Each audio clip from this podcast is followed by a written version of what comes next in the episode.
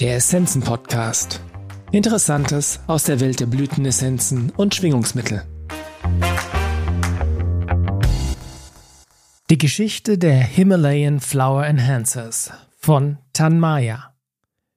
Ich habe gelauscht und dies hier niedergeschrieben. Es beginnt 1990. Ich lebte ungefähr vier Monate in einem abgelegenen Tal im indischen Teil des Himalaya-Gebirges als die Blüten begonnen haben, mit mir zu sprechen. Ich habe schon immer Blumen geliebt. Als Kind hatte ich viel Freude daran, im Frühling wilde Blumen zu pflücken. Vor einigen Jahren, während ich gerade ein Buch über Astrologie las, fiel mir eine Stelle besonders auf. Dort stand, dass man überrascht sein wird, wenn man seine Berufung im Leben findet, denn es wird etwas sein, was man schon als Kind getan hat. Ich habe mich in meine Kindheit zurückversetzt, die Idee aber direkt wieder verworfen und gedacht, in meinem Fall stimmt das wohl nicht. Nach vielleicht drei Monaten sehr einfachen Lebens in den Bergen, während derer ich Kräuter und Wurzeln gesammelt habe, Holz gehackt und Wasser getragen hatte, gewandert bin, meditiert habe und die unglaubliche Pracht der Berge in mich aufgesogen hatte, war mein Verstand still genug geworden, um die Blüten sprechen zu hören.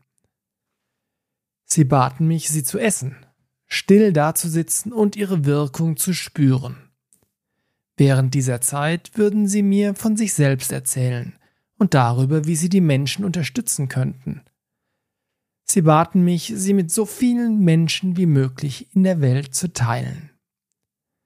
Sie nannten sich selbst Flower Enhancers und sagten mir, dass sie keine Heilmittel für irgendetwas seien, das im Menschen nicht richtig ist – Ihre Aufgabe sei eher, das, was in Ordnung ist, zu verbessern, englisch to enhance, indem sie ihr Licht oder ihre Schwingungsfrequenz auf bestimmte Teile des menschlichen Körpers scheinen lassen, ihn öffnen und jegliche Dunkelheit, Blockaden oder gespeicherte Negativität vertreiben.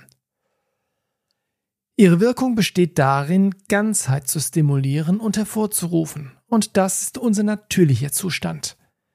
Die Natur des Körpers ist es, ein offener Kanal für die universelle Energie zu sein, und die Blüten bringen einen Funken der Erinnerung an diese Ganzheit in die Zellen. Ich fragte sie, ob alle Blüten solche Kräfte hätten, und sie antworteten, ja, alle Blüten haben ihre jeweiligen Eigenschaften, aber aufgrund des Missbrauchs durch die Menschen gibt es nur noch wenige Plätze auf der Erde, wo die Lebenskraft noch so stark und dynamisch ist wie im Himalaya.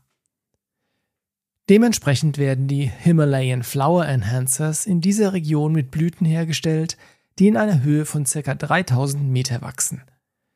Sie rufen in den Menschen das Bewusstsein für den feinstofflichen Körper und die Lebenskraft des Planeten hervor und für die Möglichkeit, ihre eigenen Körper durch Bewusstsein in Einklang zu bringen und zu unterstützen.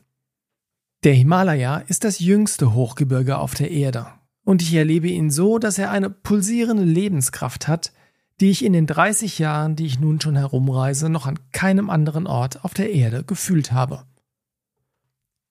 Der Himalaya ist traditionell die Heimat der Buddhas. Viele Weise haben ihre Erleuchtung im Himalaya erfahren und sind später dorthin zurückgekehrt, um ihren Körper zu verlassen.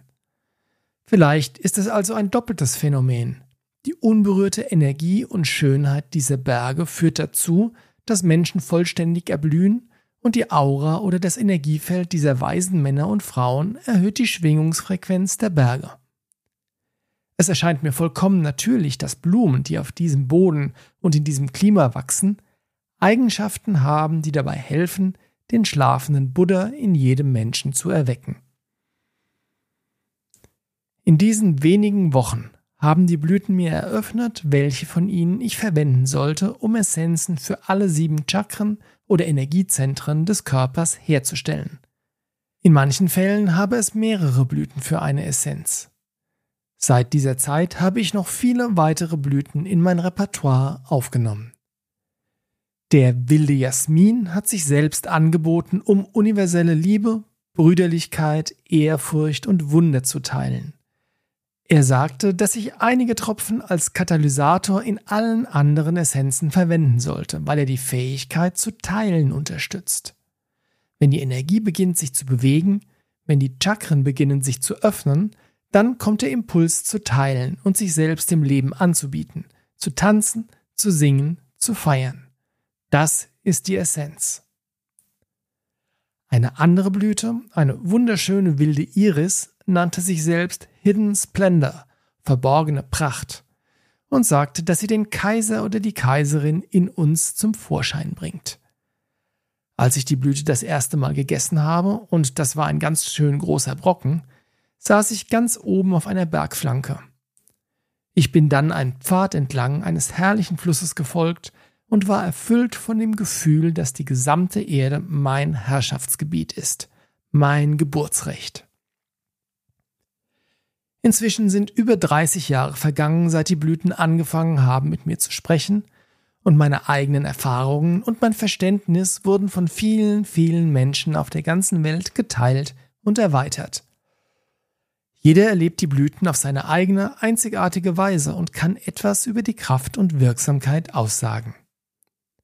Blüten sind einfache Wesen und sie spiegeln die Einfachheit der Selbstreflexion wider.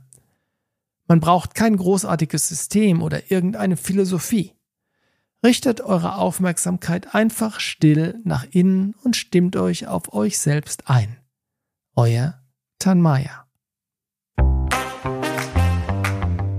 Vielen Dank fürs Zuhören. Wir hoffen, dass dieser Beitrag Ihnen gefallen hat und Sie ihn nützlich finden. Alle erwähnten Essenzen und Produkte finden Sie in den Show Notes oder auf unserer Website unter www.essenzenladen.de.